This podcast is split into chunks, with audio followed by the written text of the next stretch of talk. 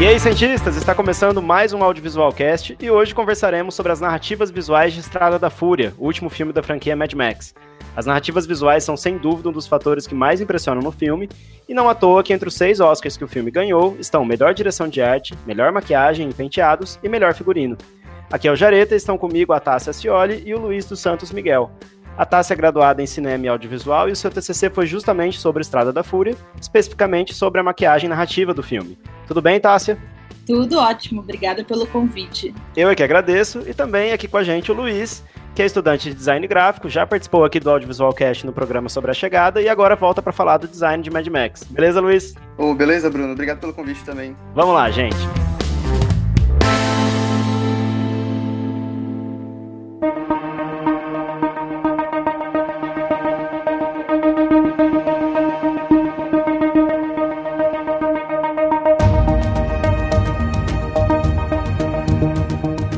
Galera, Mad Max é uma franquia que começou em 79, né? O primeiro filme, filme que lançou o Mel Gibson, filme do diretor George Miller, que é da Austrália, né? Então foi rodado lá e que é, inaugurou essa franquia que depois teve um segundo filme em 81, um terceiro filme em 85, e em 2015 ele retorna com Estrada da Fúria, essa obra que eu acho que a gente já pode chamar de um clássico, né? Um, um filme que revitalizou o cinema de ação recente e eu queria ouvir de vocês qual foi a primeira experiência de vocês com esse filme. O que, que mais encantou vocês nessa produção? Eu me lembro que, assim, a primeira vez que eu vi o filme, eu não sabia nem para onde olhar no filme, assim, de tanta coisa que acontece na tela ao mesmo tempo, né? Eu acho que eu fiquei muito excitada, assim, com tudo que estava acontecendo. E a questão da, da música também, que vai, não sei, aumentando o ritmo e, e aumentando em volume. Então, assim, foi muito arrebatador, digamos assim, porque quando eu terminei o filme, a primeira, o primeiro pensamento que eu tive foi que filme foda. Mas ao mesmo tempo eu pensei assim, o que, que foi que eu acabei de ver? Entendeu? Porque eu não, acho que eu nunca tinha visto nada como esse filme. Quando eu terminei de assistir ele, eu fiquei meio nesse nessa euforia assim de, de ver uma coisa muito nova e ao mesmo tempo ver uma coisa que é muito excitante assim, né? Muito muito inspiradora, digamos assim. E você, Luiz?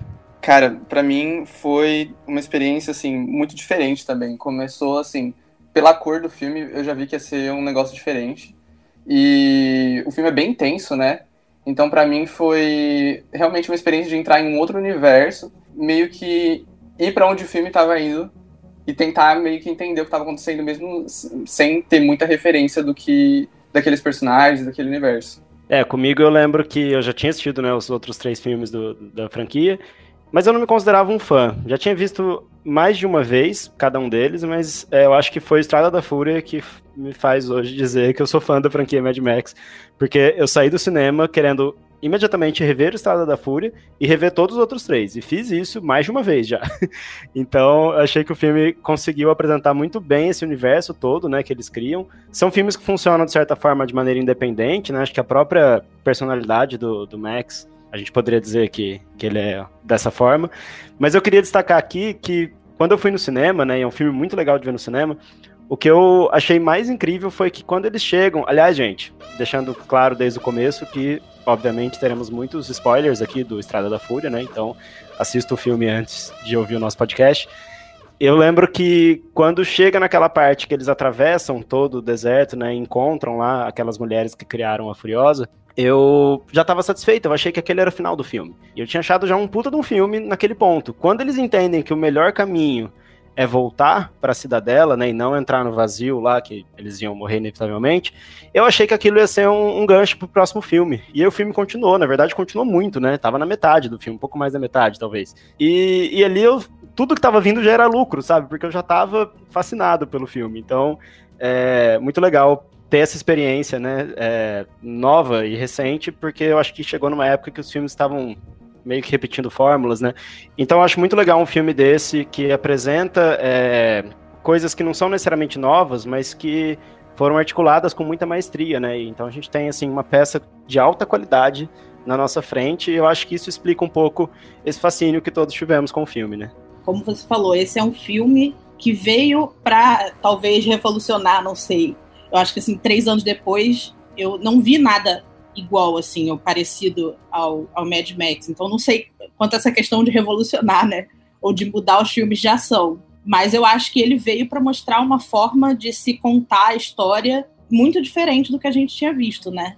Não sei se as pessoas ou, ou o mundo do cinema hollywoodiano, digamos assim, aceitou isso como uma, uma forma de se criar filmes ou não, não sei. Mas eu acho que tem. Esse filme ele tem isso, né? Ele é uma forma diferente de se contar filmes, de se contar uma história, né? Eu acho que nisso ele foi muito feliz, né? De trazer essa nova forma de se criar, de se escrever, de se contar uma história que não necessariamente você precisa de um narrador ou você precisa de uma pessoa o tempo inteiro te explicando o que está acontecendo, né?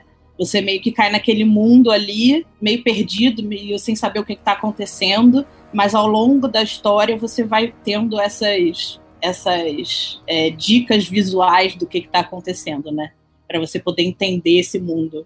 Sim, nossa, com certeza. Tipo, o filme, ele não é um filme de ação, às vezes, tradicional, que uma parte é ação, uma parte é diálogo, é meio que a ação que conta a história do filme, né? Então as coisas vão acontecendo através das ações.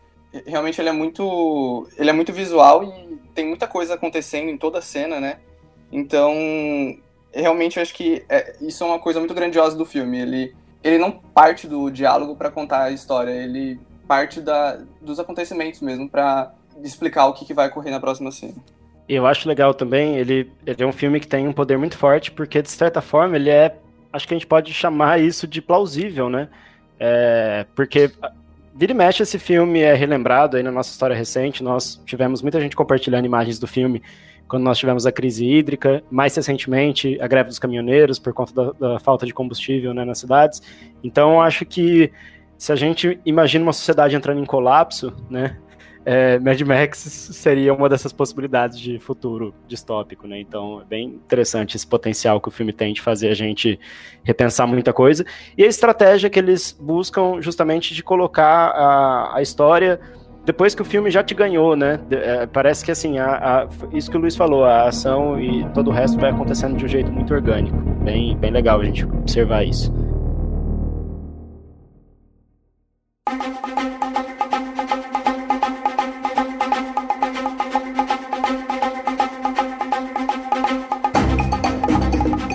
Bom, a gente vai falar especificamente aqui de narrativas visuais, só explicando um pouco o que, que a gente está chamando de narrativas visuais aqui. É, são todos esses elementos que são apresentados para a gente ou através da maquiagem, através do figurino, através da cenografia, através do, dos objetos de cena e que não necessariamente estão explicitadas ali as histórias por trás daquilo, mas pelo próprio design dessas coisas a gente consegue aprender muito sobre aquele universo. Então a gente vai falar de tudo isso, mas eu acho que a gente pode começar pela maquiagem, que foi o assunto do TCC da Tássia. Tássia, conta pra gente o que, que você é, destacou, assim, é, primeiro, resumidamente, a questão da maquiagem no cinema e depois a importância da maquiagem no Mad Max. O que, que você destaca de mais interessante no filme? Eu comecei de uma premissa de que, na verdade, a bibliografia de maquiagem no cinema, e maquiagem em geral, na verdade, ela é muito escassa, né? Muito poucos livros sobre o assunto, e a maioria é ou inglês ou francês. Então, assim, você tem muito pouca bibliografia brasileira, né? E que conte, na verdade, a, a história da maquiagem, digamos assim, de uma forma linear, né? Você tem muito que fala sobre um momento específico da maquiagem, ou então que um, algum livro que conte só sobre efeitos especiais, etc. Então, eu comecei a minha meu TCC, primeiro criando essa linearidade da maquiagem, né? falando um pouco sobre a história da maquiagem em geral, desde o início da maquiagem, há 3 mil anos antes de Cristo, 5 mil anos antes de Cristo, até os dias atuais, passando pela maquiagem em geral, pela maquiagem de teatro e pela maquiagem cinematográfica, né?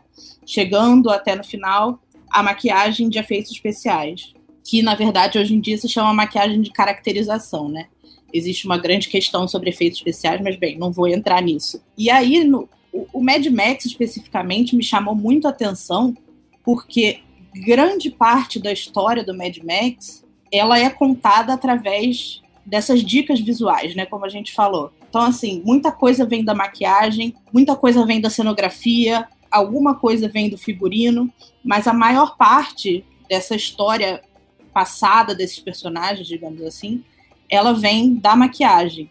Então eu comecei a estudar, primeiro, o que que essa maquiagem poderia significar né? O que que esse, esse conjunto da maquiagem do filme poderia significar para a história do filme e aonde que eles tinham ido buscar essa essa essa inspiração, né? Aonde que a Leslie Van der Walt, que é a designer de maquiagem do filme, foi buscar essa inspiração para fazer a maquiagem do filme. E eu descobri que ela foi buscar uma maquiagem extremamente tribal, que assim, a ideia é que o filme é no futuro, né? Seria no futuro é, distópico da, do planeta, como, como o Bruno estava falando, mas é um futuro distópico onde você não tem nada, quase nada, e as pessoas voltaram para uma para uma mentalidade tribal. Então, não existe maquiagem, não existe tecnologia, digamos assim. A única tecnologia, entre aspas, que existe são os carros, é a gasolina, é, bem, tudo que tem relacionado a carro é a tecnologia que existe nesse mundo. Então ela foi buscar uma coisa de realmente de, por exemplo, tribos polinésias, tribos africanas e que buscasse essa coisa de identidade grupal ou que buscasse uma forma de você contar a história desses personagens através dessa maquiagem que na verdade ela se você não parar para prestar atenção no filme, você não vê. Ela é uma maquiagem que está intrínseca ali, né? Ela faz parte da história. Ela não é uma maquiagem para deixar as pessoas lindas e maravilhosas ou para mudar a aparência. Não vou dizer isso, né? Mas, por exemplo, quando você faz um filme futurista, você normalmente tem personagens, por exemplo, como num, num Guardiões da Galáxia ou num Star Trek, você tem personagens que são de outras raças. Né? Então você usa a maquiagem como uma forma de mudar a aparência física desse personagem para transformar ele em outra pessoa. No Mad Max, eles usam a maquiagem como uma forma de fazer com que essas pessoas tenham um pouco de individualidade nesse mundo em que meio que transforma elas em massa de manobra, digamos assim. Né? Então, é, muitos personagens usam isso como uma forma de ter um pouco de individualidade e outros usam isso como uma forma de generalizar todo mundo. Então, meio que faz parte da história desse filme, a maquiagem, né? Essa observação é muito legal, porque quando eu. É, antes de ler a sua, a sua monografia, né? Eu não tinha parado para para observar como a maquiagem é quase protagonista assim do filme. E de fato, você não repara nela como algo assim que salta dos outros elementos, só que depois que eu vi sua, os seus resultados, eu pensei, nossa, sem a maquiagem esse filme não seria nada, né? Porque boa parte, como você mesmo observa, né, na, na, na sua pesquisa, o filme tem poucos diálogos, né? A gente comentou aqui também isso de que é, as coisas vão acontecendo na ação, então a gente já tem que aproveitar esses momentos sem diálogos para contar muita coisa. E muito disso é graças à maquiagem, né? É, sim, nesse sentido histórico, porque é uma coisa que eu discuto também no meu TCC que assim, em muitos filmes, o figurino ele conta muito da história do personagem, né? Nesse caso específico, o figurino ele, ele conta um pouco da história do personagem, mas ele tem muito mais a ver com o que é prático e com o que é necessário naquele momento, porque é um mundo onde as pessoas não têm nada. Então, o que elas têm é muito por o que elas vão precisar, é muito determinado pelo que elas precisam no dia a dia, digamos assim, ou que seja prático para elas naquele momento. Então, o figurino ele não conta muito do que é a história do personagem em si. Conta um pouco do que é a história desse mundo, né? Do que que esses personagens encontraram nesse mundo, digamos assim. Então, o que a gente tem para contar a história pregressa desses personagens é a maquiagem, é o que está na pele deles, são as cicatrizes, são as doenças, são o que eles têm de visual neles, né, como pessoa, na pele e no, no, na aparência deles. Isso, vamos começar a entrar no específico, né? Vamos falar agora das escarificações, né? Uma das, das formas ali que a maquiagem tem para contar a história. Eu acho que, na verdade, vários personagens, mas sobretudo os War Boys, né? Que, que carregam essas escarificações. Fala um pouco pra gente. O que, que é uma escarificação, como elas são feitas e como elas estão no filme. Então, é, se você já viu alguma foto de povos indígenas, povos indígenas, não sei, mas povos primitivos africanos, a maioria dos povos africanos tribais, eles têm algumas cicatrizes na pele que formam queloides, que são, que são altas, né? E você consegue ver como se fosse um, um montinho na pele, digamos assim. Isso é especificamente uma escarificação feita, é, a maioria delas é feita com. Eles cortam a pele com algum tipo, qualquer coisa, com um pedaço de madeira, com uma faca ou alguma coisa. Depois que esse processo é feito, ao longo de muito tempo, eles passam nessa ferida ervas e terra e pedras e diversas coisas para que essa ferida fique alta. E as escarificações, tanto nessas, nesses grupos tribais quanto no filme, tem muito a ver com, com isso, com contar a história do personagem. Nas tribos tem mais a ver com a força do guerreiro, digamos assim. Quantas pessoas ele matou, ou, entendeu? Cada processo de vida que ele passou, ele tem, se faz uma escarificação. No filme em si, as escarificações ela tem a ver um pouco também com essa individualidade dos personagens. No filme a gente tem dois tipos de escarificação. Tem essa, que é feita com corte e tal, e tem uma outra escarificação que é feita com, com marcadores, como se faz em gado, né? Que você tem uma forma específica de ferro que é esquentada até que fique em brasa e você marca na pele da pessoa. Isso da, das queimaduras é interessante porque elas são usadas como uma espécie de marca de patrimônio, né, das coisas do Immortal Joe. Então, é, a Furiosa tem, as esposas têm, né, e aí os, os War Boys também. É, os, os War Boys não tem como. A gente não tem como ter 100% de certeza que todos eles são marcados, né? Porque uhum. isso também pode ter a ver com uma questão de. Eles quiseram se marcar, né? Com, com essa, essa marca do Deus Supremo do culto deles, que é uma coisa que a gente vai falar mais adiante. Mas a maioria dos War Boys. Algum, é porque eles não aparecem muito em close no filme, né? quem aparece mais em close é o Nux, que é, o, é um dos personagens principais, e uns outros que são que são mais próximos ao Immortal, digamos assim. Então não dá muito para você ter certeza do, do, dessa marca deles, mas eu acredito que eles tenham também, porque todos eles são meio que considerados propriedade do Immortal, né? Mas bem, esse outro tipo de escarificação, que é de corte, ele é que é o mais importante nesse momento, porque ele serve para os Warboys como uma forma de adorar a esse deus que é o Immortan Joe e a esse deus que seria o motor V8, digamos assim. Então, por exemplo, o Nux mesmo, que é um dos personagens principais, ele tem tatuado, tatuado não, escarificado nessa pele dele, do peito, um motor V8. E assim, e outros outros personagens dentro do filme, você consegue ver rapidamente que eles também têm, às vezes, peças de carro, às vezes eles têm volantes também, ou pistões. Então, assim, muito tem a ver com a questão do carro, né, em si. E é legal a gente comentar essa questão ritualística do V8, né, que é esse motor aí de oito cilindros, só que na verdade são duas duplas de quatro, né, em formato de V. E faz sentido num mundo pós-apocalíptico onde quem tem o melhor motor ou o melhor carro é mais poderoso e consegue mais coisas, né? Então, é muito legal aquele gesto que eles fazem com a mão, né? Que lembra um pouco a nossa posição de oração, né? De reza. Nossa, eu digo, né? Essa mais comum que a gente vê essa mãozinha assim rezando, mas daí eles cruzam os dedos e colocam sobre a cabeça. Então, é, isso explica um pouco dessa questão de, deles serem servos de algo maior que eles, né? É, sim. E, e aí a gente chega nessa questão do culto ao V8, né? que na verdade não é uma coisa que é falada no filme, também não é falada nas revistas em quadrinho que surgiram depois. É, não sei, na verdade, porque eu só li duas. Porque na época que eu fiz o TCC só tinha duas revistas. Eu não sei se já lançaram mais, imagino que sim, né? Porque faz muito tempo.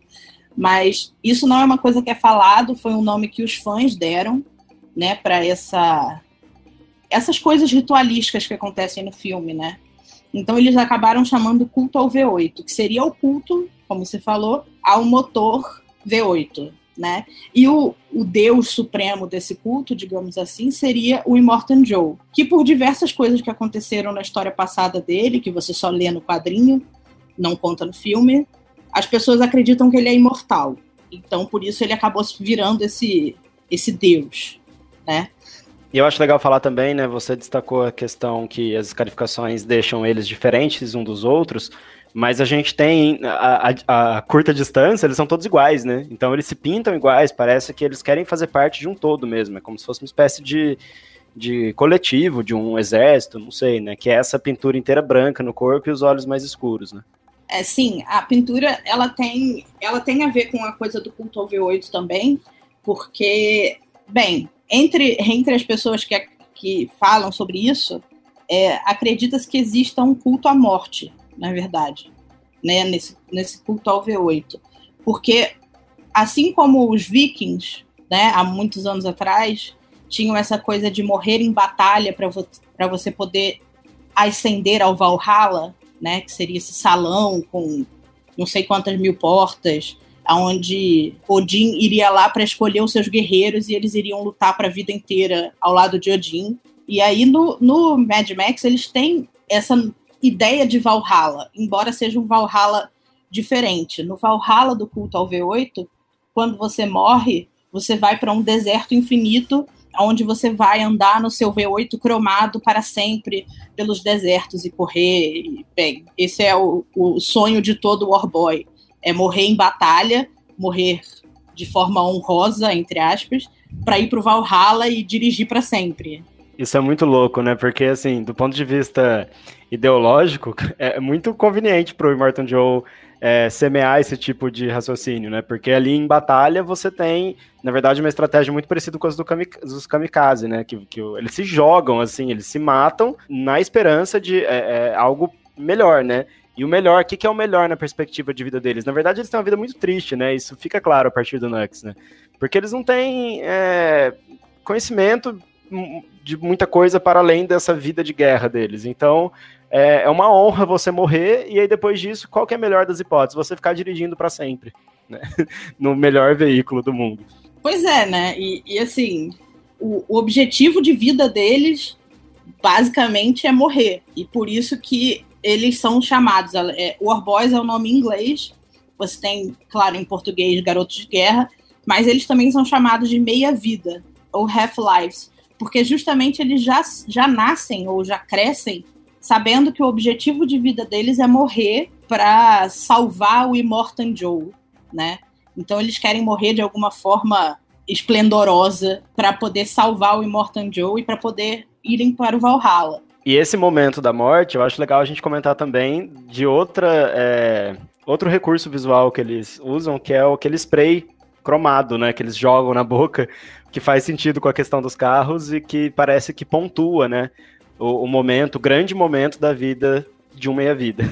É, sim, o spray cromado é uma questão importante também, assim, porque eles querem chegar no Valhalla brilhantes e cromados e lindos e maravilhosos para poder chegar lá meio que honrados, né? Só que ao mesmo tempo que eles querem morrer honrados, toda vez que alguém morre, eles gritam medíocre, né? Ou seja, tipo, você não é melhor do que ninguém, você só morreu. Você é igual a todos nós que estamos aqui, todos nós vamos morrer, todos nós vamos pro Valhalla. Ou não, né? Não, vamos pro Valhalla ou não, mas todos nós vamos morrer. E o spray cromado, existe uma, uma teoria, digamos assim, de que talvez esse spray tenha algum tipo de droga ou algum tipo de, sei lá, LSD, êxtase, alguma coisa que te deixa eufórico e que faça com que eles parem de pensar no fato de que eles estão indo se matar, entendeu? Para que eles fiquem eufóricos e falem, não, vamos pro Valhalla, é isso, e que esqueçam o fato de que eles estão se matando, porque mesmo que eles queiram morrer, se matar não é uma coisa tranquila, né? Psicologicamente, digamos assim. É, eu acho aí que tanto o contexto ali do, do da vida deles, né, que eles já crescem para isso, a adrenalina do momento que eles decidem fazer isso, que eles veem que eles têm a capacidade de é, cravar ali um ato certeiro que através da morte dele vai ser algo é, significante para a guerra, né? E eu não sei, eu nunca, eu nunca joguei um aerosol na cara, mas algum barato deve dar mesmo que não tenha nenhum componente químico específico, né? Então deve ser uma soma de todos esses fatores para antecipar esse momento muito importante deles, né?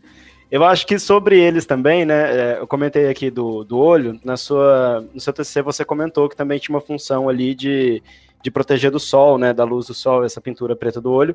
E esse preto provavelmente é feito com graxa, que nos leva a uma personagem super importante para a história, talvez a mais importante, que é a Furiosa, né? Que ela ficou marcada também marcada não no sentido literal, apesar do assunto ser esse, mas ela ficou conhecida é, justamente por essa maquiagem de graxa, né? E a gente vê ela fazendo isso no filme, que é uma, uma cena bem bonita. Eu queria que você comentasse um pouco sobre isso, Tassi. Eu acho a maquiagem da Furiosa, principalmente, ah, na verdade, assim, é uma conjunção, um contexto geral, né? Dessa maquiagem dela e da maquiagem de outros personagens, muito importante da gente perceber.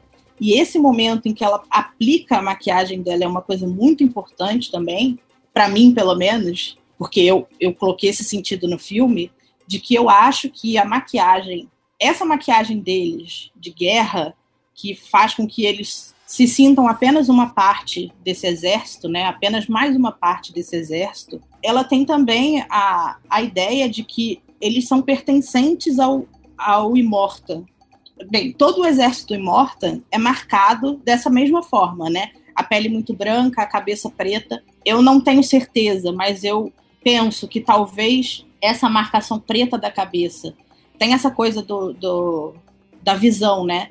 que era uma coisa que os piratas usavam também, e que os nômades do deserto, na, na, ali na área da Ásia, também usam, que é pintar os olhos de preto, porque se você ficar muito tempo olhando para o chão do deserto, que reflete o sol, você pode ter uma doença no olho que te deixa cego. Então, eles usavam isso como uma forma de evitar essa doença também. Mas eu penso que essa pintura da cabeça possa ter diversos significados, do tipo, ah, quem tem a cabeça toda pintada é general, ou quem tem a cabeça meio pintada é, sei lá, eu não sei patente de exército, mas que tenha essa, essa, essa forma de identificar. Então, a Furiosa, ela é uma imperatriz, né? E eu acho que ela é a única imperatriz, porque eu acho que não tem outra mulher. Eu acho que no quadrinho, no quadrinho eu acho que, que eu cheguei a essa conclusão de que ela, ela era a única mulher do exército do Immortan, que é um exército feito de homens. Eu revi o filme para nossa gravação e naquele começo do filme, assim que ela sai da rota, né, do que estava programado, e os Warboys começam a se organizar, se eu não me engano, tem uma fala assim, né, um Warboy fala para o outro, ah, parece que uma das imperatrizes é, roubou algo muito importante do Immortan Joe. Então pode ser que tenha mais, não sei, por essa fala, né, não sei, não, não significa necessariamente que ela é, não seja a única mulher, mas tem, tem, uma, tem uma hierarquia, isso com certeza, né. É, sim, mas esse negócio. Eu não sei também, eu, porque eu não sei como é que eles falam. Mas em inglês talvez seja a mesma palavra para homem e mulher, então realmente eu não saberia dizer. Mas é, eu acredito que ela seja a única mulher, até porque os Warboys são todos homens. Então, assim, se você quiser subir na hierarquia, não tem nenhuma mulher para subir na hierarquia. Se você quiser, tipo, se for um Warboy. Porque tem outros personagens, tem um personagem, como eu esqueci o nome dele, mas ele também tem uma pintura na cabeça igual a da Furiosa, que é com a cabeça toda pintada. E ele é um general também. Então eu acredito que isso tem a ver, a pintura tem a ver com isso, assim. Os Warboys normalmente usam a pintura só em volta do olho, né? Eles não usam na cabeça toda. Então eu acho que tem um, um pouco de hierarquia. E o Immortan Joe, ele era um general de, do exército mesmo, antes dele se tornar o Immortan Joe. Até é uma coisa que falam que leva um pouco aquelas medalhas que ele usa no peito, mas a gente vai comentar de figurino depois. Mas assim, para mim, essa pintura da Furiosa, do Nux, né, e das, e das esposas, tem muito essa coisa. Ao longo do filme, você pode ver que ela começa com uma maquiagem muito forte, né, um preto muito preto. É, o Nux também começa muito, muito branco, com o olho muito, muito preto. E ao longo do filme, essa maquiagem, não só pelo tempo, né, mas essa maquiagem vai se desfazendo. Agora, esse tempo ele é relativo, né? Porque no filme se passa, eu acho que dois dias só deles correndo, porque só tem, eu só me lembro que tem um dia que é noite. Um dia que é noite, eu acho. Uma parte do filme que é de noite. Então só se passam, digamos assim, um dia, um dia e meio no filme. Então a maquiagem ela não deveria sair tão fácil, porque é graxa, né? Graxa não é uma coisa que sai fácil. Se vocês já mexeram com alguma coisa de graxa de carro, vocês sabem que graxa não é uma coisa que sai com facilidade. Mas a, a maquiagem da Furiosa, em determinado momento, assim que ela começa a fugir, a maquiagem sai. E aí, esse momento que ela para para recolocar a maquiagem, para mim é muito importante no sentido de mostrar que ela ainda não se desfez completamente dessa influência do Immortan, né? Porque mesmo que ela esteja fugindo, mesmo que ela esteja levando as esposas do Immortan, e ela sabe que ela nunca mais vai ser do exército, porque isso ela será punida com a morte, ela recoloca aquela maquiagem do exército. É porque ela não recoloca só no olho, ela poderia recolocar só no olho, mas ela recoloca na cabeça toda. Então é, é ela aceitando que ela ainda está sob a influência do Immortan. E, a, e ao longo do filme, quando essa maquiagem começa a desaparecer de novo, assim como a do Nux começa a desaparecer, assim como as esposas começam a ficar meio sujas, digamos assim, que esses personagens vão aceitando e vão retomando esse poder que eles têm de dizer eu não sou uma propriedade, eu não pertenço ao Immortan, né? Eu pertenço a mim mesmo e eu não e eu não sou mais uma peça nesse exército, eu sou uma pessoa, um indivíduo. E aí é quando eles decidem voltar e retomar a cidadela que o Immortan controla. Eu acho que com essa explicação fica claro, né? Por que, que a gente está chamando isso de narrativas visuais? Porque elas têm essa função não só de apresentar o passado dos personagens, como as transformações que eles sofrem ao longo da narrativa, né? Pra gente é, fechar essa questão da, da, maquiagem, eu queria falar de um último elemento que é a tatuagem. Né? No filme, logo no começo, quando o Max é capturado, tatuam as costas dele com o tipo sanguíneo dele, então isso é interessante, porque até coloca uma característica que é da gasolina, na verdade, né, que é a octanagem, como ele é doador universal, colocam é, alta octanagem, e também tem naquela personagem que é uma espécie de guardiã ali da, das esposas, né, que ela tem a pele inteira tatuada, e você passou por isso também na sua pesquisa, né, Tássia?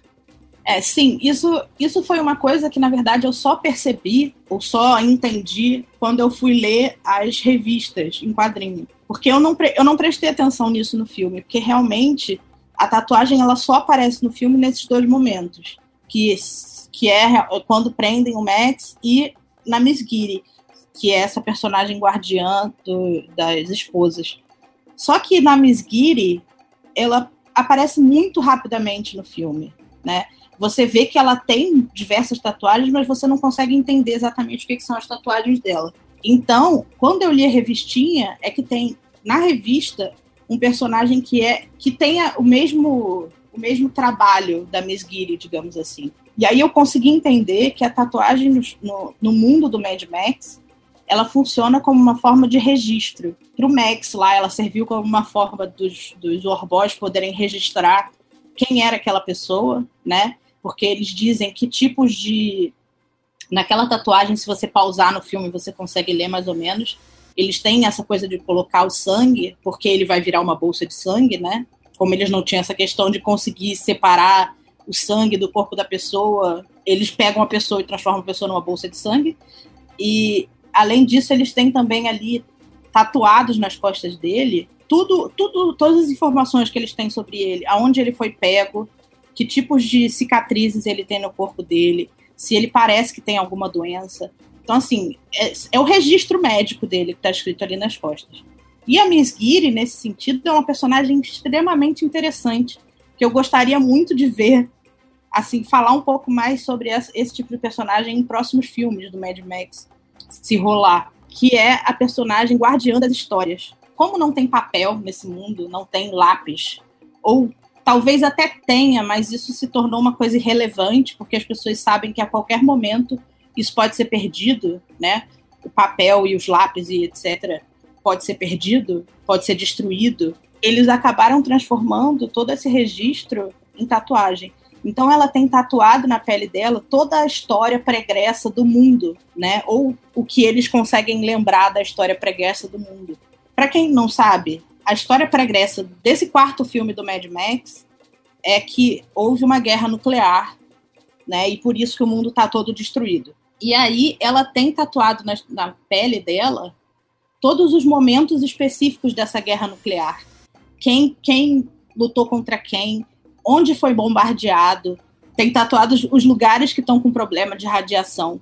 E aí ela tem tatuado assim, quem são os personagens importantes dessa história, então, o trabalho dela é não só passar essa história adiante, né, para que as pessoas saibam de onde que elas vieram e o que que, o que que aconteceu no mundo, mas o trabalho dela é também guardar cada vez que acontece um evento importante, ela precisa tatuar né? Ela precisa tatuar no corpo dela e lembrar dessa história depois para contar para as pessoas. Ou seja, já apresenta muito bem esse universo em que a oralidade não é o suficiente, né? Então eles precisam de um suporte para contar essas histórias e o suporte é a própria pele, né? A tinta direto na pele e que vai ficar ali para sempre, que talvez ela passe isso para para outras pessoas, né, para seguidores dela. Então é bem legal observar isso. Quando a gente falou que a maquiagem estava no filme para contar histórias do passado, com a Miss Gear isso é muito literalmente, né? Não estávamos exagerando.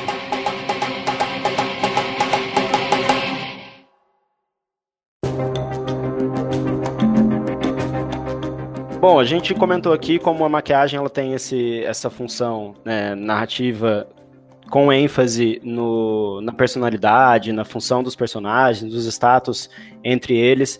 E a gente comentou também como o figurino ele vem, talvez, ele também faz isso, né, obviamente, mas ele tem uma ênfase mais na funcionalidade. Então, Luiz, eu queria que você comentasse um pouquinho com a gente sobre essa questão dos personagens a partir do, desse revestimento que eles têm é, e como as decisões artísticas conseguem é, fazer com que a gente enxergue essas, é, esse, esse universo que eles criaram, né? O que a gente vê no figurino dos personagens é, segue uma lógica que o filme utiliza para diversos objetos da direção de arte, né? Então, tudo que a gente vê no Mad Max são elementos reconhecíveis do nosso mundo, são objetos que de certa forma fazem parte da nossa sociedade, só que em Mad Max eles sempre estão recontextualizados.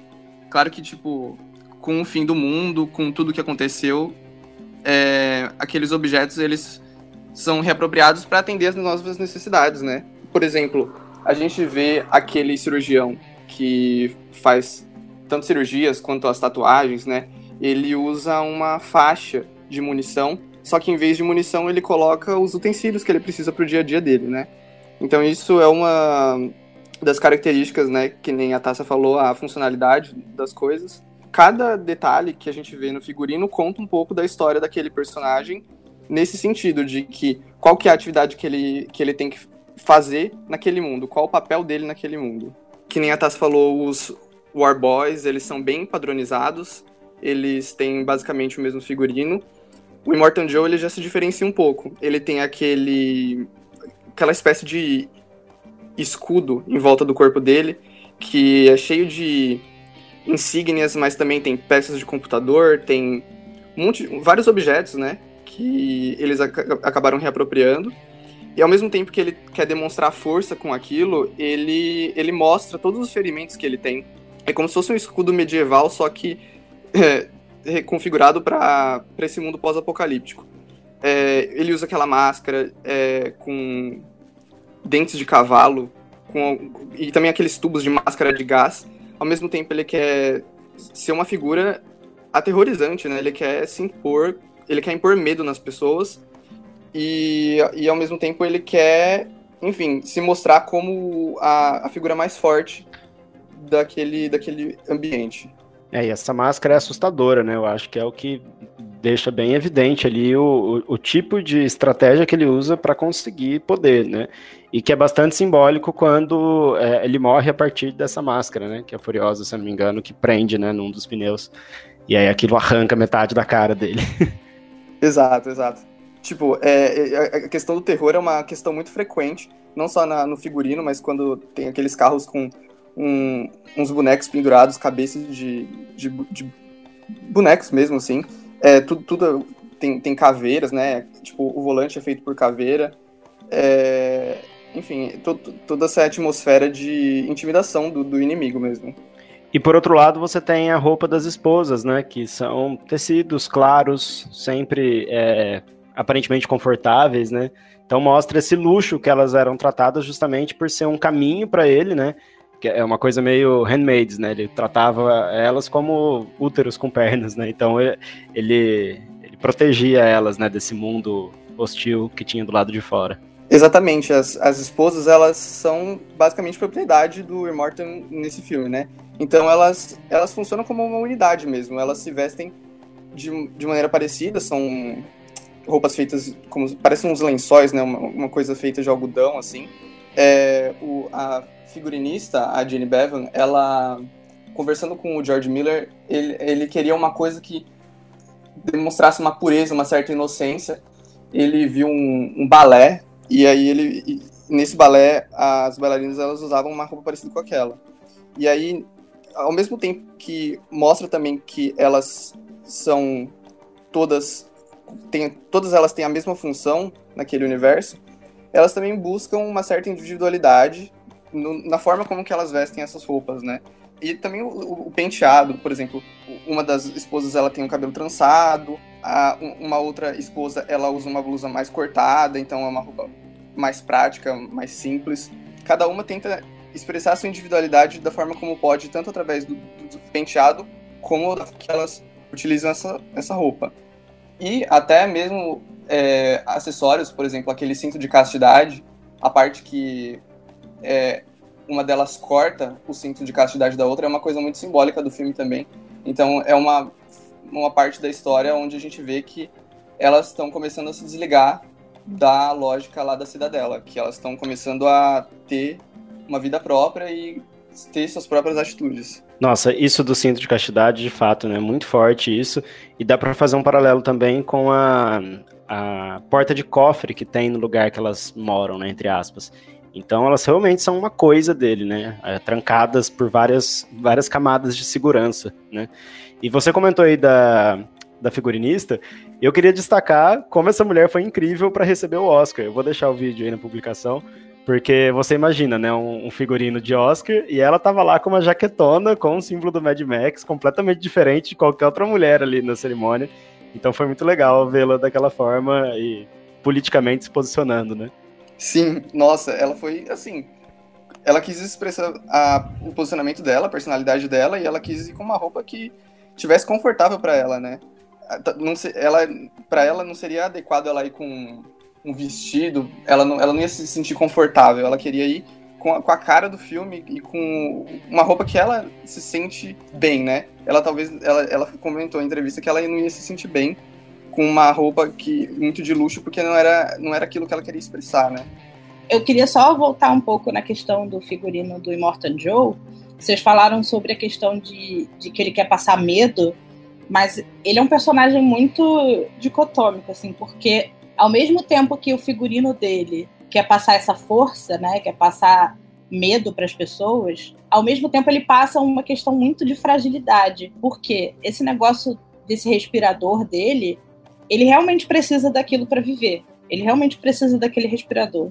Tanto você vê no início do filme, quando antes deles colocarem um respirador, ele tem uma respiração extremamente pesada, assim, muito necessária, né? Muito necessária daquele, daquele aparelho. E esse escudo que você falou, né? Esse, esse peitoral que colocam nele, ao mesmo tempo que mostra a força dele com essas medalhas, né? E, e esse, mostra essa cara dele de personagem forte de, é transparente e mostra como ele tá doente, né, e morrendo. Então, assim, ao mesmo tempo que ele é um personagem que quer passar essa certa força, ele é um personagem que mostra o quão fraco ele é, né, com as coisas que ele usa. É, e toda essa postura que me parece não ser algo escondido, de que ele tá atrás de um herdeiro que seja perfeito, né, do ponto de vista biológico. Então as pessoas sabem que ele tá nas últimas e que ele pode perder esse, esse trono, né? Então, acho que tem isso também. Uma outra coisa que é, que é legal a gente comentar do figurino é que não tem só o Immortan Joe como líder dessa, dessa Wasteland, como também outros, é, por exemplo, o cara lá da cidade da, das balas, né? Não lembro se era esse o nome, mas onde fabrica munição, Vila Gasolina. Então, é, essa galera vai se encontrando e tem um deles que tem um terno e ele tem uns buracos no mamilo, ele usa um negócio no nariz, ele tem a, a é, o pé, né, tem aquela doença que deixa o pé super inchado, então a calça mais larga, eu acho que isso é legal também, porque a gente começa a vislumbrar essa sociedade, né, como que eles é, usam a roupa para mostrar esse status, né, esse poder. Sim, inclusive é, esse personagem justamente é outro que tem um problema de respiração, né, porque, enfim, é, é o fim do mundo, eles estão num, num deserto e tá, tá todo mundo doente, né, os War Boys eles estão doentes, está todo mundo é, sofrendo os efeitos da radiação então, até por isso, as esposas elas acabam sendo tão valiosas nesse mundo, né? Elas são as únicas que ainda estão saudáveis e que o Immortan tem como objetivo conseguir um herdeiro, né? Um herdeiro saudável. E é justamente isso que ele não consegue no final, né? Tem aquela cena muito forte com a Esplêndida, né? Que ela se coloca na frente da Furiosa para proteger ela, porque ela provavelmente ia sofrer um tiro, né? Então é muito forte como elas passam de uma situação onde elas são os objetos, né, do Immortan Joe, e ela coloca o corpo dela como forma de protesto mesmo, né, como forma de imposição para se defender do, do Immortan, colocando assim, o que ela tem colocando o corpo dela como, como arma, né? Eu achei essa cena também muito poderosa do filme. É, eu acho que é legal também nessa questão do figurino falar da Furiosa, né? Porque ela tem aquele braço mecânico, né? Feito por várias peças, e ela usa uma estrutura de cintos ao longo do corpo para ajudar nessas articulações. Então você vê ali que não é um braço super tecnológico, como a gente vê em vários filmes, né? Com braços mecânicos, mas é o melhor que ela conseguiu fazer com as sucatas ali que eles têm à disposição. Então essa questão de que as coisas, tudo que está ali tem uma utilidade, né? Fica bem evidente com ela.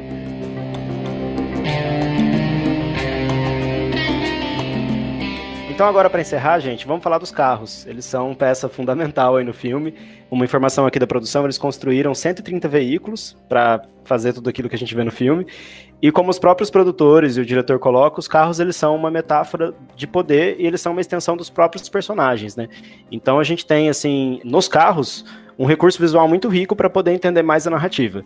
Queria começar com um carro que até então tinha sido protagonista, nesse filme era deixado um pouco de lado, mas o Interceptor, que é o carro do Max. O que, que a gente pode falar sobre ele? Então, tem uma questão muito legal do Interceptor, né, que vai fazer sentido para as pessoas que assistiram os outros filmes, que é assim, o Interceptor era o carro do Max, né, então é, é virou um ícone por causa disso.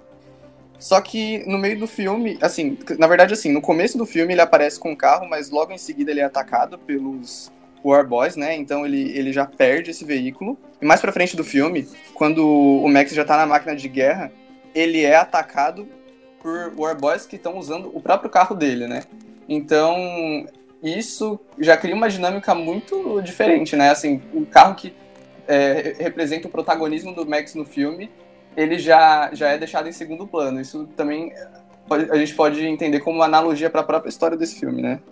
E aí o Luiz comentou aí, talvez esse sim é o protagonista, o veículo protagonista do filme, que é a máquina de guerra, né?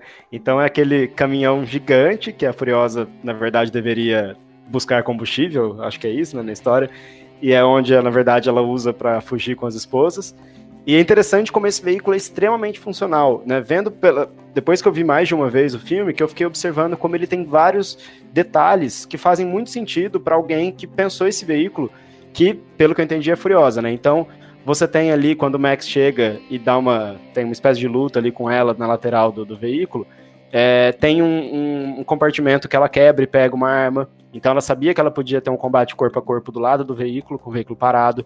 Você tem a sequência de ignição, né? O Max foge e ela tá super tranquila ali. ela só fala para as esposas: me sigam, façam o que eu tô mandando. E ela vai andando atrás do carro que tá saindo acelerando. E aí o carro para de funcionar e ela fala que ela que montou uma sequência ali, uma senha, que o carro não vai para lugar nenhum sem ela.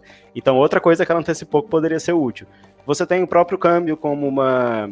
Tem uma espécie de adaga, né? Que ela puxa ali do, do câmbio. Então, todos esses detalhes fazem com que seja um carro extremamente funcional, né? Sem falar as cabines que ele tem em cima para como pontos de ataque, né? Queria ouvir vocês sobre esse carro. Eu acho muito legal tudo isso porque ele mostra como tudo, tudo foi muito bem pensado no filme. É, assim, o isso, isso mostra que a Furiosa ela não saiu num belo dia e de decidiu fugir, sabe? É, é como se essa fuga fosse muito bem premeditada, porque todo o carro dela já está equipado para só funcionar com ela e ela sabe exatamente o que cada, cada componente faz e o que ela vai precisar para conseguir ter uma fuga de sucesso, né, vamos dizer.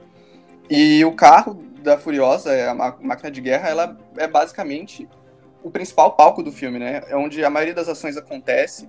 Então, ele, ele é muito importante também para o desenvolvimento do filme. É, é onde a, as interações com os personagens se dão também em grande parte é, toda a trajetória da, do Max e da Furiosa, de, de que eles passam de inimigos para talvez é, aliados e no fim eles acabam se tornando desenvolvendo, sei lá, uma espécie de amizade. Então, assim, a máquina de guerra é quase um personagem junto com os outros personagens do filme, né?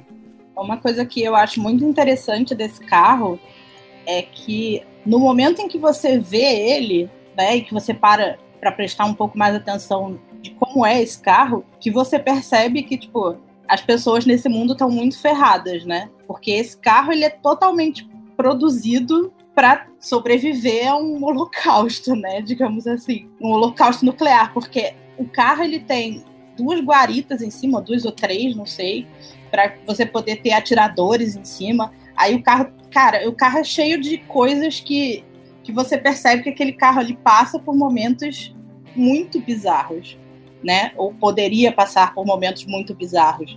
E isso mostra como que a gasolina, já que esse é um, um carro basicamente de buscar gasolina, entre aspas, como que a gasolina é um commodity extremamente importante nesse mundo em que os carros são a única forma de você sobreviver muitas vezes, digamos assim. Porque se você não tiver. Porque é assim que o Max sobrevive todos os outros filmes, né? Porque ele tem um carro. Porque ele consegue ir para outros lugares, porque ele consegue fugir das pessoas. E, e aí isso mostra que a gasolina nesse mundo é uma coisa muito importante e que traz a gente pra, de volta para o que o Bruno falou da coisa do, do, da greve dos caminhoneiros que teve aqui, né? E como que as pessoas dão importância à gasolina. Assim. Sem dúvida. Tem também um outro ponto do filme que a máquina de guerra mostra, né, que a, a sua proprietária tem muita inteligência, que é aquela parte da frente que cai para jogar a areia em cima do motor que está pegando fogo, né, dessa parte da frente que está pegando fogo. Então, é, mostra essa inteligência de não só de ter uma defesa utilizando os próprios recursos da máquina de guerra, como os recursos do ambiente, né? Então, nesse caso, a areia serviu como como uma estratégia para apagar o fogo. E é muito legal também essa questão do ambiente, pensar em outros veículos, né? Porque você vê que os veículos eles são adaptados para o ambiente. Quando eles entram naquela região mais montanhosa, é quando aparecem as motos, né? Que pulam por cima deles e jogando bombas. Faz muito sentido ali as motos ficarem ocupando aquele espaço do que numa, num lugar extremamente aberto, onde não tem como elas fazerem isso, né? Onde para os carros ela não vai ter muita vantagem. E isso em várias outras coisas, né? Carros com suspensão mais altas, né, para subir nessas encostas. Então a gente vê isso o tempo todo em vários veículos. Vamos falar agora do Giga Horse, que é o carro do Immortan Joe, né? Ele é colocado ali como os produtores como o antagonista do Interceptor. E ele é justamente um carro que tem tudo exagerado, né? Como é o Immortan Joe. Você tem ali dois Cadillacs acoplados um no outro, você tem um motor V16, que é biturbo, então são dois V8 soldados um no outro, né? Tudo ali, os pneus também, né, em dobro. vou deixar um, link, na verdade, que tem as, as fotos de todos esses carros, que é da, da revista Autosport. Então vai ficar mais fácil aí para vocês visualizarem os carros, não precisa ir necessariamente nas cenas dos filmes. O que, que dá pra gente falar do Giga Horse? Então esse carro funciona basicamente como um trono, né, pro Martin Joe. Então é, é isso que você falou, assim, no mundo onde, assim, tudo é, tudo é escasso, mal a gente tem uma, um, uma coisa, né? É, nesse, nesse carro a gente tem tudo em dobro. Então, é, é isso. Pneus duplos, exaustores duplos, é, com a, o símbolo do Immortan também, da caveira gritando. É, a traseira do carro também é feita para parecer a mandíbula do Immortan Joe, aquela questão de intimidação também. Então ele é basicamente é, uma forma do Immortan demonstrar o poder que ele tem, né? E mostrar como ele é a pessoa mais poderosa daquela sociedade. É também o que ele faz com as pessoas na cidadela, então é, ele também detém, vamos dizer, o, os bens da cidade, é ele que decide se as pessoas vão beber água, é, é ele que tem é, toda, toda a vegetação que restou naquele lugar, então é, o, o carro é mais uma forma de mostrar o quanto ele, ele é poderoso, né? E eu acho que a gente pode falar agora do veículo que é o mais legal do filme todo, que é o Duff Wagon, que é justamente aquele cheio de caixas de sons e que tem um músico ali na frente, né, com uma guitarra que, se eu não me engano, também é dupla, e tem ali a galera batucando atrás. Eu acho que eu acho que nessa hora, se você estava em dúvida se você gostou do filme ou não, quando aparece esse veículo, não tem como ter dúvida, né?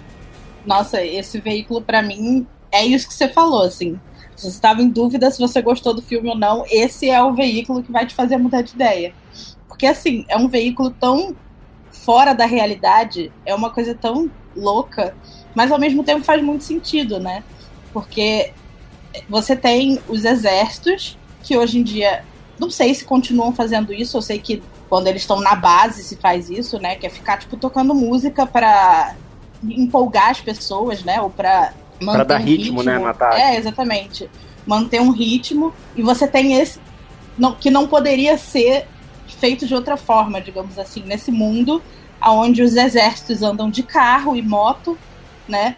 Você ter uma banda, entre aspas, de exército que tá dentro de um carro que, que é totalmente over the top, assim.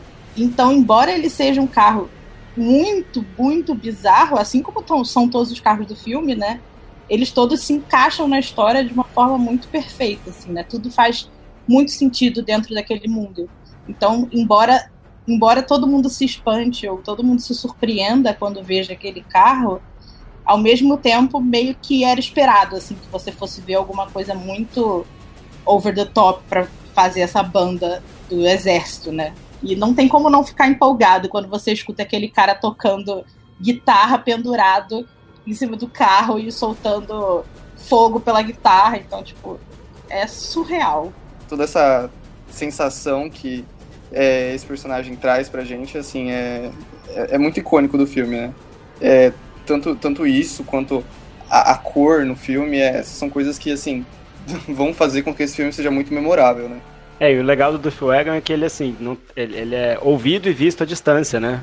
Por conta das caixas de som e das labaredas de fogo. Então ele cumpre muito bem o, o papel ali do que ele, que ele tem na guerra. É muito barulhento, né, onde eles estão. Então, assim, só com rock and roll pesado que você ia conseguir ouvir esse instrumento e tal. Uma coisa que eu vi o George Miller falando também no making off é que é um personagem cego também. Então, para ele a vida é a música ele a guerra para ele, a sensação estética da guerra para ele se dá com a música porque ele não tá vendo o que tá acontecendo, sabe? Então faz muito sentido também aquele personagem naquele contexto ser tão assim exagerado, tão tão, desconectado daquela realidade, mas ao mesmo tempo que faz muito sentido porque ele ele tá lá com aquela, com aquela função especificamente, né, de dar essa sensação estética da guerra.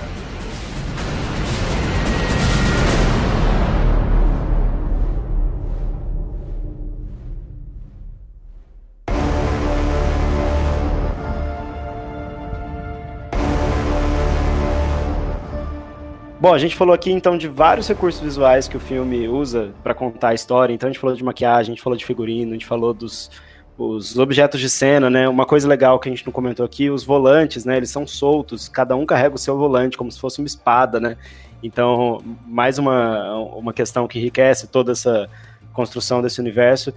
E uma coisa que eu aprendi com vocês, porque eu não sabia dessa informação antes da nossa gravação, é que o filme ele foi planejado inicialmente com esboços visuais. Explica um pouco isso pra gente. Que eu achei isso uma coisa muito louca, na verdade. Então, nossa, ele, o filme foi inteiro feito em storyboard, assim. É, tanto que, pelo que eu me lembro, o, o artista do, de storyboard, né, que criou os 3.500 quadrinhos que compõem o filme, ele, ele foi acreditado como, como uma parte de roteiro mesmo, porque, poxa, é um filme desse que, assim, tem um bilhão de histórias acontecendo em cada cena, em cada detalhe, em cada parte do visual, é, eu acho que seria impossível fazer um roteiro descrevendo cada coisa que acontecer, cada explosão, cada ação. Então, eu acho que isso também é uma coisa que torna esse, esse filme tão rico graficamente, porque ele realmente foi planejado de, de forma visual. Cada ação, cada, cada explosão, cada movimento, ele foi feito em, em quadrinhos, em pequenas em pequenos pedaços de storyboard que vão criando o filme inteiro. Quando eu converso de processo de roteirização, né, eu sempre gosto de deixar claro isso. O roteiro, o, aquele formato Master Scenes, que é aquele mais tradicional, né, aquele clássico, ele, na verdade, ficou virou uma convenção porque ele é extremamente eficaz, né? Mas a gente tem que pensar em cada projeto, qual é a melhor forma de roteirizar cada projeto. E o modo de produção muda sim a forma como o seu produto vai ficar. Então, no caso de Mad Max, né, se ele tinha. Na verdade, qual é a função do roteiro? É você explica, contar o filme para alguém, né? Você tem que contar com imagens e com sons antes de produzir essas imagens e esses sons. Então, se eles avaliaram que o filme tinha que ser concebido inicialmente no storyboard, né? Na verdade, o storyboard tradicionalmente ele é um recurso de decupagem, né? Ele é feito depois do roteiro. Mas esse modo de produção evidencia como é, o visual as narrativas visuais foram desde o início que foi mais feito com cuidado, assim, da, da história toda, porque você contar para a equipe a partir de imagens já faz a equipe inteira entrar no projeto sabendo que isso tem que estar tá redondo, né? Exato. Cada carro, cada, cada figurino, cada aspecto da maquiagem, imagina, ter que, ter que descrever com palavras exatamente o que ia acontecer, né? Isso que você falou, ele, ele é um filme muito denso, né? O, o tempo todo tem, tem muita coisa acontecendo. A gente não vai falar de trilha sonora, mas é, é engraçado porque a trilha sonora nesse filme, é, ela meio que faz o caminho inverso, já que o filme ele é tão povoado por imagem, ele, ele acontece tanto através do visual, é, meio que a trilha sonora ela serve para guiar é, o, o, nosso olhar. Então, depois reparem se, se vocês forem assistir o filme de novo, porque especificamente nos efeitos sonoros, você tem cada, cada objeto, cada ação que você tem que olhar realmente, porque é, aquilo serve para você saber o que, que é mais importante naquela cena. Antes de encerrar, eu queria pontuar aqui que a pesquisa da Tássia eu coloquei na publicação, então deem uma olhada ali, tem uma revisão muito legal sobre a história da maquiagem no cinema e depois ela aplica esses resultados na, na maquiagem de Mad Max, né, nas narrativas a partir da maquiagem. Então fica a recomendação. E Tássia, você comanda um canal no YouTube de games, é isso? Fala um pouco pra gente dele. É, sim, eu, eu agora tô com um canal no YouTube. No momento eu tô fazendo gameplay, mas assim, eu tenho vontade de fazer outras coisas, curta-metragens e outros projetos. Mas por enquanto eu tô fazendo gameplay e tô jogando Mad Max. Então, se vocês quiserem ver como é que ficou o jogo do Mad Max, também é muito legal e assim, é só para quem gosta de explosão e destruir coisa, é o melhor jogo que tem. Então, se você quiser assistir os meus vídeos, eu sou uma péssima jogadora, mas eu tento fazer ficar divertido. É, o canal é Porco Princesa. Só procurar lá no YouTube Porco Princesa, você vai achar meu canal. Eu também tenho feito live no Twitch, a mesma coisa. Porco Princesa no Twitch, se você quiser ver eu jogando ao vivo. E ouvinte, uma informação aqui que é interessante vocês saberem. É a nossa segunda gravação, porque a primeira deu algum pau aqui na, na hora de gravar e eu perdi mais da metade do programa. então eu queria agradecer muito vocês dois por terem topado gravar mais uma vez. E eu queria dizer que entre a nossa gravação inicial e, e essa, eu joguei o jogo. E eu tô viciado nesse jogo, é muito legal. Eu fiquei um pouco triste é. porque o jogo ele não é ele não é da mesma canonicidade do filme, né? Então eu acho que isso é uma oportunidade que eles perdem da gente conhecer mais do filme a partir do jogo. Por outro lado, é, eu, eu, eu tô achando super divertido esse mundo aberto de Mad Max. Por mais que o personagem ele fique um pouco descaracterizado, porque ele faz muitas alianças, eu acho que isso não combina com o perfil que a gente conhece do Max nos filmes, é, é, muito legal você explorar todos aqueles ambientes e, e, e montando o seu carro. Essa questão do, do, design do veículo faz muito sentido no jogo também, porque o carro ele vai ganhando nada assim muito diferente do que Need for Speed, por exemplo, já fez, mas nesse caso você vai montando carros de guerra, né? Então é muito legal como essas lógicas vão funcionando. Você tem um arpão que você é, faz coisas absurdas com ele, tanto diretamente na, nas pessoas quanto nos veículos.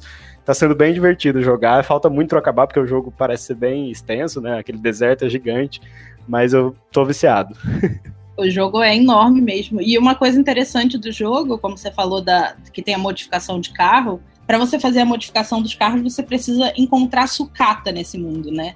Então você precisa estar o tempo todo ou roubando pedaços de carro de pessoas ou buscando sucata no mundo para você poder modificar o seu carro. Então, assim, é, é um jogo muito legal mesmo. Tem uma pegada do Mad Max muito legal. E, para mim, a melhor parte é que tem sempre é, umas tempestades de areia bizarras, igual tem no filme. Era isso que e... eu ia falar, é muito Caraca. legal a tempestade. Olha, Porque se ela, você, você gosta de Mad morrer. Max, você vai gostar do jogo, com certeza. Não, nessa tempestade, ao mesmo tempo que você pode facilmente morrer nela, você encontra muita sucata, então é importante, né, se, se, aventurar na tempestade.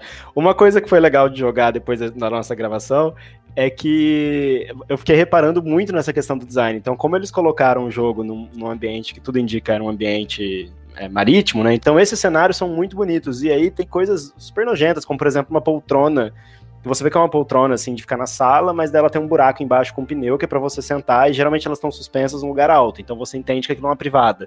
Então, essa questão que a gente falou aqui, que nesse mundo pós-apocalíptico, os objetos de hoje ganharão é, outros significados e outras utilidades no futuro, isso eu achei que o design do jogo fez bem também. Mas enfim, ele estende essa, essa questão das narrativas visuais para outra mídia.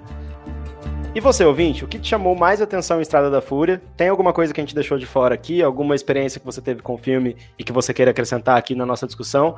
Mande seu comentário na página da publicação, no Facebook ou no e-mail contato@audiovisualcast.com.br e a gente traz esse seu comentário no final do próximo episódio. Pessoal, muito obrigado. Poxa, obrigado, Bruno. É um prazer estar aqui novamente e conversar com vocês sobre, sobre esse filme que, que é tão, tão legal, né? E tem tanta coisa que tem, pra gente falar. Obrigada pelo convite, adorei estar aqui. E se quiser chamar de novo, chama também. Estou aqui para falar de outras coisas se você quiser também. Tá combinado. Tem muita produção audiovisual para a gente poder fazer essa, esse processo investigativo igual a gente fez aqui. E é isso, gente. Valeu. Vamos agora para a sessão de comentários do episódio anterior.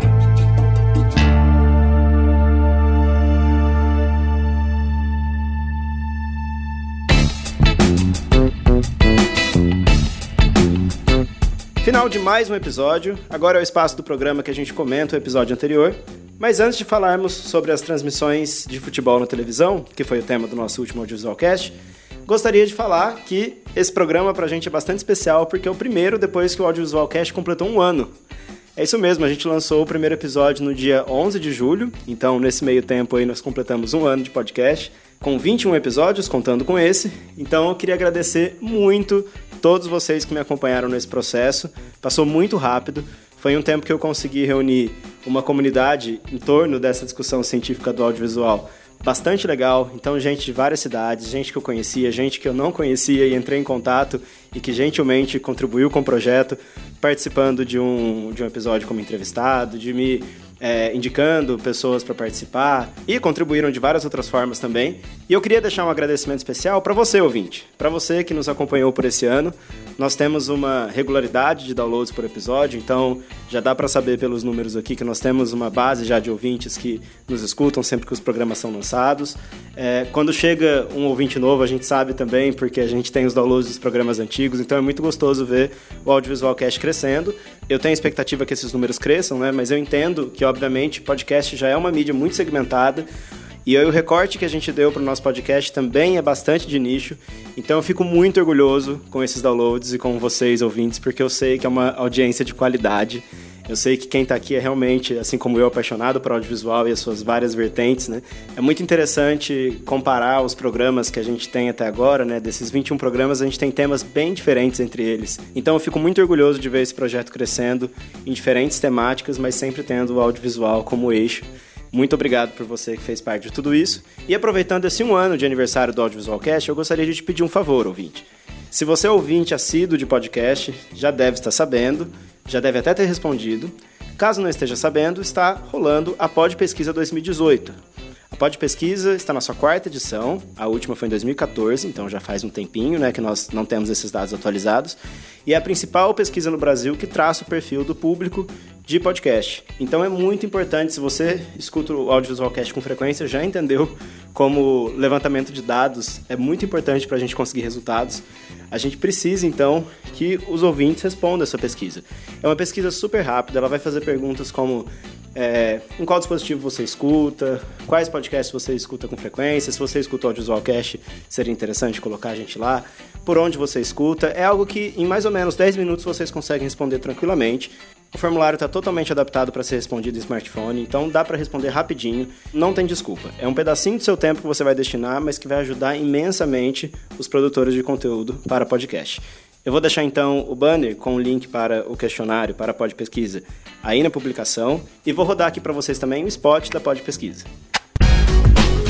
Atenção ouvinte de podcast, temos um recado muito importante para você.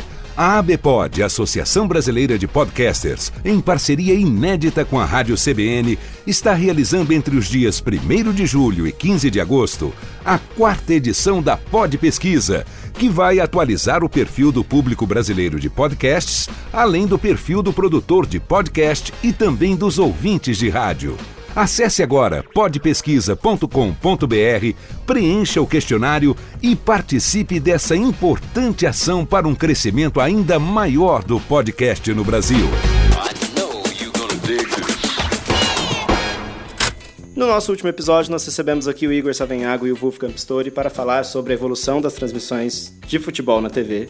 Foi um programa bem legal de ter feito. Ele começou com uma pauta bastante específica, na verdade, e aí essa pauta foi é, se ampliando por conta da discussão. Então aprendi bastante com o Igor e com o Wolfgang gravando esse, esse programa. Entre a nossa gravação e o lançamento desse programa, o Brasil foi eliminado da Copa e a Copa do Mundo acabou. E o que eu queria trazer agora aqui para vocês são algumas coisas que eu fui lembrando e fui observando também desde a nossa gravação até agora. A primeira coisa que eu queria comentar é que aquilo que a gente conversou sobre a imprevisibilidade do futebol e que não faz sentido não assistir uma partida ao vivo, né? Porque o resultado já é de conhecimento de todos, então isso perde um pouco do propósito de assistir a partida. Eu lembrei de um episódio do How I Met Your Mother, que o Ted, eu não lembro o motivo agora, mas eles perdem o Super Bowl e aí o Ted constrói um dispositivo justamente para fugir dos spoilers, porque todos os lugares estavam comentando sobre isso talvez adaptando para nossa realidade aqui, pensem numa final de Copa do Mundo em que o Brasil chegou na final, você por algum motivo muito grave não vai poder ver a final do jogo do Brasil. Você só vai poder ver no dia seguinte e aí você tem que atravessar 24 horas sem saber se o Brasil ganhou ou não. É exatamente essa dificuldade que o TED enfrenta e por isso a construção do dispositivo anti-spoiler de jogo. Em uma das semifinais, eu fiquei observando a questão da transmissão. O Galvão queria comentar algum lance e bem na hora do replay, é, teve uma hora lá que a gente ia saber em qual último jogador a bola tinha tocado para saber se era escanteio ou tiro de meta, não lembro agora. E aí quando vai mostrar isso, corta e volta pro ao vivo, né? Sai do, do replay. E aí o Galvão, como ele estava desenvolvendo o raciocínio, né, para saber em quem a bola tinha tocado por último, ele ficou um pouco no vácuo, porque não foi mostrado o lance no replay. E aí ele, sem pensar duas vezes, culpou a transmissão da FIFA, coisa que a gente nunca vai ver acontecendo com nenhum locutor se é a própria emissora que cuida da transmissão. Então, como eles estavam ali com os direitos de transmissão, né? Se eu não me engano, é uma empresa específica que que é da própria FIFA, que faz as transmissões, a mesma transmissão para o mundo inteiro, não é a Rede Globo que estava lá com os equipamentos e profissionais deles. Então tudo bem terceirizar a culpa, resmungar do diretor de, de, imagens. Ele fala isso, inclusive. Ele falou, o diretor de imagens resolveu tirar bem na hora que a gente ia ver. E, e dar uma criticada ali na equipe. Então isso mostra um pouquinho esses bastidores aí das questões das licenças e de quem faz o que para o futebol chegar na casa das pessoas. Ainda sobre essa questão técnica da transmissão, eu ia comentar no programa mesmo, junto com o Igor e com o Wolfgang, mas eu acabei esquecendo. Agora fez 10 anos, porque foi em 2008, num trabalho de faculdade, a gente visitou a unidade móvel da Globo, o M7, numa transmissão de futebol lá no Morumbi. Se eu não me engano, na época tinha 22 câmeras e foi muito legal. A gente ficou dentro da unidade móvel durante toda a transmissão e é muito legal ver a sincronia da equipe, porque é muita gente trabalhando, fica todo mundo no mesmo ambiente, né, que é um caminhão gigante, né? O único que fica separado é o responsável pelo áudio, porque ele tem várias entradas de áudio, ele tem que ficar concentrado, a única pessoa que tem contato com ele é o diretor. Fora isso, fica todo mundo junto, se não me engano, eram quatro profissionais, cada um para uma máquina de replay, e aí cada máquina entrava é, sinais de câmeras diferentes, que estão gravando o tempo todo, né? Então, se tiver durante o replay e entrar e acontecer alguma uma falta, por exemplo, um cartão, dá para voltar e recuperar essa imagem. Então foi muito legal conhecer esses bastidores. Com certeza evoluiu muito, né? Nessa época que a gente fez a visita, eles estavam inaugurando, era o segundo jogo, se eu não me engano, que eles estavam inaugurando uma unidade que fazia transmissão em alta definição. Então, hoje isso já é o padrão. Mas foi legal ver como essa equipe tem que estar tá completamente entrosada, como o locutor tem que ser muito ágil para as instruções. E aí é, a gente discutiu isso um pouco no programa anterior, né, desse desafio de criar esse espetáculo televisivo. E é uma coisa que eles fazem muito, né, com muita frequência. Então, estou destacando aqui a Rede Globo, mas outras emissoras também de outros países acabaram criando essa excelência técnica aí na transmissão de futebol. E um último assunto, ainda antes do Brasil ser eliminado pela Bélgica, em alguma coletiva o Tite comentou que ele era contra o, o pênalti como recurso para desempate, que por ele outros critérios deveriam ser avaliados. E isso, quando eu vi essa entrevista, tinha, a gente já tinha gravado o programa, a gente comentou aqui essa ênfase na questão do espetáculo, né, o espetáculo como algo que se sobrepõe a todos os outros objetivos que o jornalismo esportivo deveria prezar. E aí eu fiquei pensando, né, a gente conversou também do árbitro de vídeo, que novamente isso né, o Igor comentou lá no nosso programa que isso parece que isso foi pensado não para quem está no estádio, não para o torcedor, não para os próprios clubes, e sim para priorizar novamente o espetáculo. E aí eu fiquei é, pensando na questão dos pênaltis, como isso claramente é uma decisão da FIFA priorizando o espetáculo. Porque que coisa mais angustiante, emocionante, e o Wolfgang falou da questão do roteiro, né, da imprevisibilidade de um filme que a gente não sabe o final. O pênalti é justamente, a disputa por pênalti no final é justamente o ápice disso. É quando não tem como ficar mais emocionante. Haja coração. e aí eu fiquei curioso e fiz uma leve pesquisa aqui para saber de outras alternativas, né? Se já tivemos isso. E sim, já tivemos, inclusive nas próprias Copas do Mundo. E uma das alternativas era o gol de ouro, que pelo que eu entendi, era quando o primeiro time fazia um gol no tempo adicional. Feito o gol, acabou o jogo, esse time ganha. Só que o que, que eles observaram? Que esse critério para desempatar, né, essa, essa saída para desempatar o placar, estava gerando um jogo muito defensivo, porque os times trancavam a defesa para não tomar gol. Obviamente, tomamos gol, perdemos. E isso fica claro que, por mais que seja um, algo menos loteria que os pênaltis, ele deixa o jogo mais chato. Não tem a emoção de um pênalti. Então, as próprias regras e o próprio futebol, posso talvez estender aqui para outros esportes também mediatizados como futebol, é que a gente entende o futebol como o mais mediatizado deles, né? mas outros esportes que acabam tendo as regras alteradas em função do espetáculo. Não que o fator espetáculo deva ser ignorado, mas ele não é o único, como a gente conversou no episódio. É isso, gente. Muito obrigado novamente por esse um ano de Audiovisualcast e até o próximo programa. Tchau!